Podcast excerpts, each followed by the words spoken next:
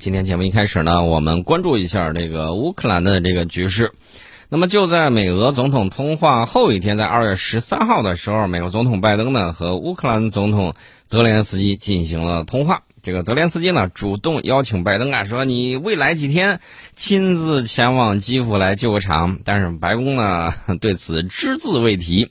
此外呢，这个泽连斯基呢再次强调说，乌克兰是安全的。称将停止对乌克兰的任何升级，同时呼吁拜登为乌克兰提供更大的军事支持和强有力的经济支持。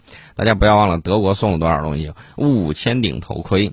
那么白宫方面送了有什么样的新玩意儿呢？主要是这个应对对方坦克部队的这种。反坦克导弹以及一些破破烂烂的悍马车，这个东西确确实实不太好啊！这种塑料件儿大家也都看到了，已经老化的不行了，一抠就烂了。就这种炮弹装备，也就是打包给弄出去了。那白宫方面呢，则强调，拜登重申，美国将与盟友和伙伴一起，对俄罗斯对乌克兰的任何进一步侵略做出迅速和果断的反应。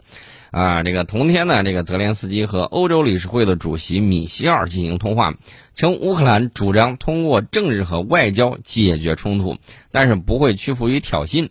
然后泽连斯基呢，感谢欧盟决定向乌克兰提供金融援助，并呼吁对俄罗斯进行经济制裁。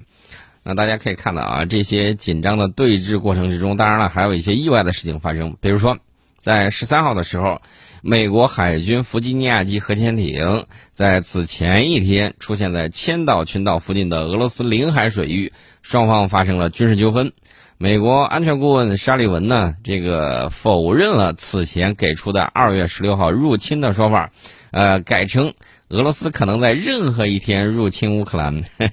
那二月十六号放出的这个假消息，当时你亲口说的。大家就会看到啊，这个最近一段时间呢，不要给自己立 flag 啊，立完了之后自己到时候兑现不了这个预言，这个是很尴尬的一个事情。而且呢，大家也看到了，泽连斯基呢在面对 BBC 追问的时候，在后来又有改口的这种情况。那到底是什么威胁导致了？这个人家的这个改口呢，到底是什么导致的？这个沙利文说了二月十六号信誓旦旦的，突然又有改了，说任何一天都有可能。呃，这个任何一天，你要是这样说的话，我觉得任何一天美国都有崩溃的可能，可能是今天，可能是明天，可能是后天。你这个可能太有意思了啊！我只能告诉你，你这种做推测啊，实在是有点太小家子气了啊！为什么呢？你要么准一点儿。集合美国军方的情报部门，集合 CIA 的这种能力，居然都搞不定具体的情报，要你们何用啊？是不是？现在是不是都光吃干饭的不干活啊？那么二月十三号的时候，美国总统拜登和乌克兰总统泽连斯基呢进行了约五十分钟的这个通话，然后这个泽连斯基说了，我已经感受到了美国和其他伙伴的措施和提供的支持，他希望这将有助于防止恐慌的蔓延。然后他就说，这个强调啊，再次强调乌克兰是安全的。乌克兰首都基辅和乌克兰其他城市，包括哈尔科夫和利沃夫、蒂涅波罗和奥德萨，都是安全的，受到可靠保护。这是人家乌克兰总统的这个说法。既然人家安全，又没有面临俄罗斯入侵的这种危险，那我想问一下，美国拼命拱火。这拱到头了，到底是几个意思呀？这火已经烧起来了，但是看起来棋子儿都不想受你摆布。至于说这个，无论是法国还是德国，人家表现好像也跟你的套路不太一样。欧洲呢，一直有自己的这种想法，在这个里头呢，大家也注意到了，包括这个俄罗斯有一个文档啊，他写的这个文章是非常有意思的。这个俄罗斯政治学者亚历山大·杜金。他写了一篇文章，这篇文章我今天早上仔细看了几遍啊。他写的这个文章标题叫《自由主义者功败垂成，中俄引领的新世界已经出现了》。然后呢，他就在讲这个到底是什么样的这个情况。俄罗斯的这个文胆呢，写东西还是相当有两把刷子的啊，而且呢，这个跟俄罗斯的这个性格比较像，直接每句话你掰开揉碎了看，都是实打实的啊，非常。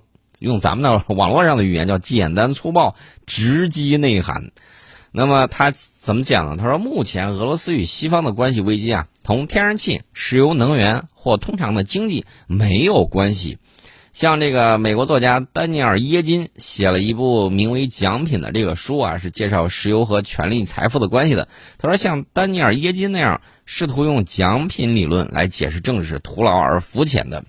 这个俄罗斯人是怎么看待现在世界的这个进程呢？他说，我们正在处理文明和地缘政治进程，在这些进程中，经济和能源问题呢是次要问题，他们只是被借用的工具。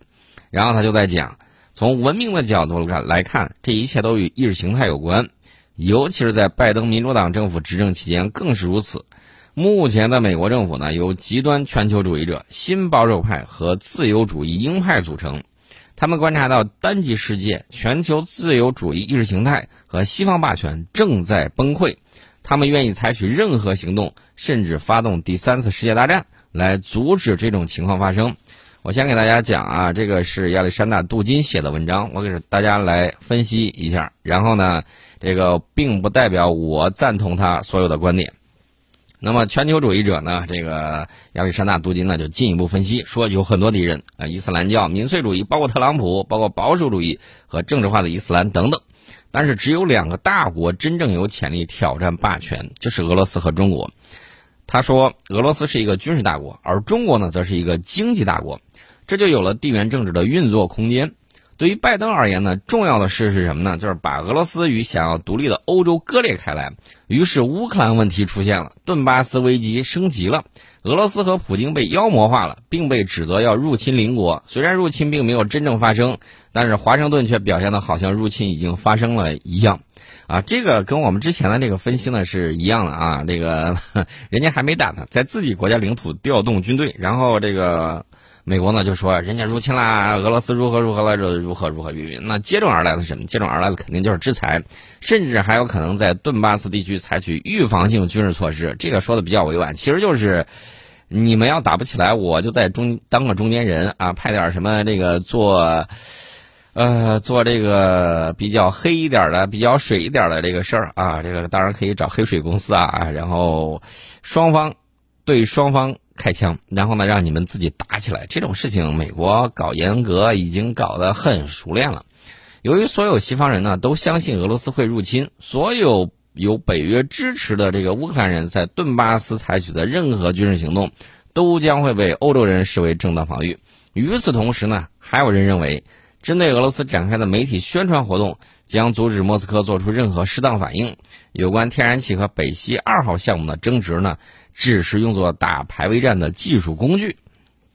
那么对于中国来说呢，形势也是如此啊。咱们主要是他山之石可以攻玉，了解一下一个俄罗斯的这个政治学专家，他是怎么看待这个世界上地缘政治的这种变化以及力量的这种呃对比。他是说。这个拜登呢，已用安格鲁萨克逊国家，就是那个奥库斯协议，澳大利亚、英国、美国啊，这个奥库斯协议，还有亚洲国家日本和印度这个四国机制，来打造一个反华联盟。这次呢，给中国准备的绊脚石是台湾省啊，就像这个什么呢？乌克兰至于俄罗斯，他打的这个比喻，我觉得不太恰当。我们这个是内政问题。那么，这个美国最终的目标是什么呢？破坏和阻止中国通过“一带一路”倡议进行经济扩张啊！他给咱加了一个引引号啊，这个我觉得不叫经济扩张，大家共同富裕怎么能够叫经济扩张呢？然后呢，这个亚历山大·杜金呢就说，俄罗斯和中国结成联盟，再加上俄罗斯试图将大欧亚计划与“一带一路”倡议相结合，从而恢复大纵深啊，这就意味着西方霸权会不可逆转的终结。然后呢，他讲到了两国领导人最近的会面呢，无疑表明大欧亚计划是认真的，决心已下。这是他自己的观察啊。至于具体是什么，我觉得以双方各自国家的这个外交部啊，这个发布的这个通告为准。那么这个政治学者呢说，因此极端主义者啊，就是极端自由主义者和这个全球主义者索罗斯啊，对中国发起了猛烈的攻击。我们知道有一些这个网上啊，大家会看到老戏称叫发狗粮，是什么原因呢？这个索罗斯的这个基金会啊，也经常性的对咱们各种各样的攻击抹黑啊。这个狗粮呢，有的时候不一定是美国政府撒的，有的时候可能是索罗斯撒的。那这个索罗斯呢，当年在呃搞这个金融海啸的时候，掠夺了很多国家的财富。不过呢，在咱们这儿是铩羽而归。所以说呢，这老小子就跟那个急眼了一样啊，这个比较歇斯底里。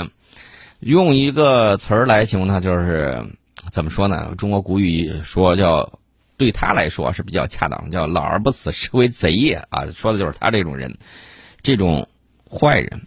那么，所有这些经典的地缘政治学案例呢，分毫不差的重复着从麦金德到布尔津斯基的大西洋主义工程。他这个亚历山大·杜金呢就讲，这是海权，也就是自由主义者和全球主义者与陆权欧亚的这种对决。与此同时呢，这个俄罗斯和中国可能会欢迎其他多级竞争者加入进来，比如说在拉丁美洲，这个阿根廷总统这个费尔南德斯访问莫斯科的时候强调。以及这个巴西总统博尔索纳罗在访问俄罗斯的时候肯定会讨论的啊，这个拉拉美的这个问题，包括伊斯兰世界啊，正梦想摆脱西方的控制，包括这个伊朗啊、土耳其啊、巴基斯坦处于的这个前锋位置，非洲啊，这个亚历山大·杜金呢说，这个俄罗斯和中国已经开始在非洲清理欧洲傀儡政权啊，这是他的这个说法啊，我个人不同意这种说法，因为我们在非洲啊不干涉别国内政。然后呢，我们要做的事情当然是这个扩大这个第三世界的这种发展，啊，大家的这个格局和眼界不太一样啊。这个俄罗斯呢，更多的采取的是这种对抗式的这种态度。为啥呢？因为历史摆在眼前，我们的这个也是由于我们这个民族心理和这个战略文化的这种影响啊，我们的这个格局可能，我个人认为要更大一些。俄罗斯的这个手段呢，可能更加这个简单粗暴一些。那包括呢，这个欧洲大陆本身啊，越来越厌倦大西洋主义，梦想自己成为一极。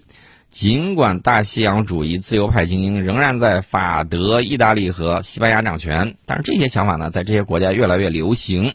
我们看到，即便在德国内部啊，比如说德国的这个右翼呢，在德国的这个特种部队里面也是有存在的。那除此之外呢，大家注意到了没有？这个还有加拿大两名特种部队成员参与到了那个自由车队的那个抗议啊，所以说这个事儿就比较有意思。大家要注意啊，加拿大的这个特鲁多，那可是自由主义者啊。然后呢，这个人家搞的叫自由车队，所以说这两个自由拿出来，到底哪个更民主？这个我就不晓得了。这个事儿让加拿大自己考虑。然后呢，这个亚历山大·杜金呢又接着讲说。只有印度啊，因为与中国和巴基斯坦有冲突，日本仍然在美国的严密控制之下，以及某些全球主义傀儡国家仍然站在明显的失败者一边。站在失败者一边呢，已经成为了一种彻头彻尾的耻辱。这是亚历山大·杜金讲的，他说这也会影响到意识形态。那么，所有反对美国霸权和反对拜登拯救单极世界啊的人。也开始与自由主义教条拉开了距离，尤其是当这些教条以目前这种令人厌恶和病态的形式出现的时候，呃，大家看到了欧美那个 LGBT 的那个乱象，我的个天哪！呃，甚至是激进的用极权主义手段来实施这些法律，以及授权人工智能导致实现实的这个威胁的这个出现啊等等的这些恶果。如呃，然后那个这个亚历山大·杜金呢接着分析说，如果再加上。欧美这个防疫政策的失败，可疑的疫苗接种，呃，欧美不是夸自己的疫苗一出来之后就能如何如何，结果呢？大家看到了最近这几年媒体上，然后他刚立了个 flag 之后，后面呢很快就会被打脸。他刚开始他搞了疫苗，说他要这个最先，我记得英国是要搞全民怎么着呢？都感染一遍，然后产生抗体，是这个说法吗？后来不。黑不提白不提了，最后呢又说疫苗一出来我就有救了，结果被奥密克戎疫情证明完全无效。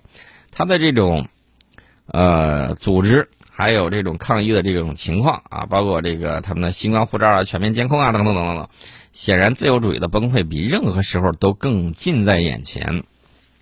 俄罗斯人呢还是比较了解这个欧洲以及这个西方那一套的，因为他毕竟离得近。刚才呢，我们说到了这个加拿大的这个情况，亚历山大·杜金毫不客气地指出，加拿大叛逆的自由卡车组织成功的迫使自由主义全球论者特鲁多躲藏了起来，而反马克龙的候选人呢，在法国大受欢迎，从泽莫尔到马林勒庞到这个梅拉雄，他们都站在反自由主义和反北约的立场上。这只是全球化进程表现出来的一些症状。然后呢，亚历山大·杜金得出了自己的结论，他们预示着大西洋霸权的终结。然后呢，他就给俄罗斯开出了这个药方，他说俄罗斯现在也在相应的受到大西洋主义的挑战，那么俄罗斯应该怎么办呢？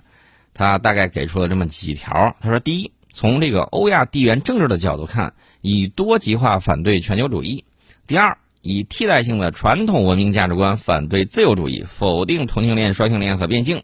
肯定传统家庭啊，这个要载入宪法，不要以个人主义，而要国家及历史身份啊等。然后呢，这个他也提到了咱们，他说中国总体上支持莫斯科的这种做法啊，我们也反对全球主义和西方霸权，也捍卫中国的传统价值观。然后呢，他讲到两国领导人在最近一次会面的时候呢，清晰的表达了这些观点。大家注意啊，这个里面它有一个点。提的非常非常的有意思，我建议大家看一下这篇文章是什么呢？